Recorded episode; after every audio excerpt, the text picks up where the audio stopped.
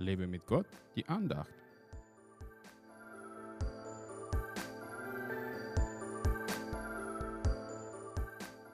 Ein Weiser erobert die Stadt der Starken und stürzt das Bollwerk, auf das sie sich verließ. Sprüche 21, Vers 22. Mit Weisheit die Städte zu erobern bedeutet nicht, die schweren Kriegswaffen dafür zu benutzen. Man braucht einfach nur die Weisheit und Weisung Gottes.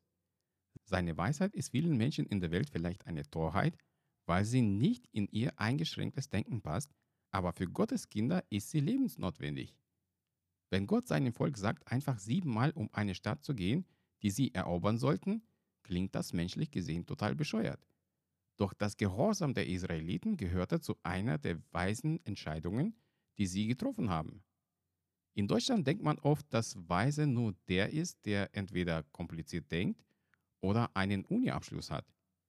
Gottes Weisheit ist aber meistens sehr einfach und für seine Kinder verständlich. Je länger man mit Gott in einer guten Beziehung lebt, desto weiser wird man. Heute brauchen wir Gottes Weisheit mehr denn je, um die Bollwerke der Finsternis niederzureißen.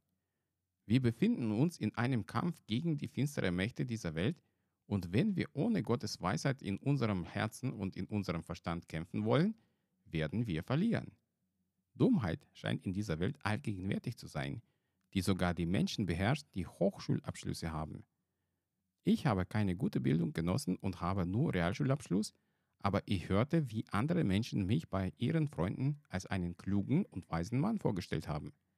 Das ist aber nicht mein Verdienst, denn es ist ein Werk Gottes an mir. Er gibt mir die Weisheit und er macht mich klug. Bleibe jeden Tag mit Gott verbunden und empfange täglich seine Weisheit im Gebet und im Studieren seines Wortes. Lass ihn zu dir reden und halte seine Worte nicht für dumm oder verkehrt, wenn du seine Absichten dahinter noch nicht kennst. Folge seiner Stimme, auch wenn die ganze Welt dich für Idioten hält. Gott segne dich.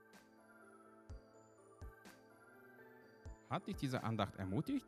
Dann teile sie unbedingt weiter, damit auch die anderen ermutigt und gestärkt werden können. Brauchst du noch mehr Ermutigung? Dann abonniere meinen Blog www.werglaubtdersieg.de. Werde auch ein Teil meiner virtuellen Gemeinde und registriere dich unter www.einfachkirche.de. Ich freue mich auf dich.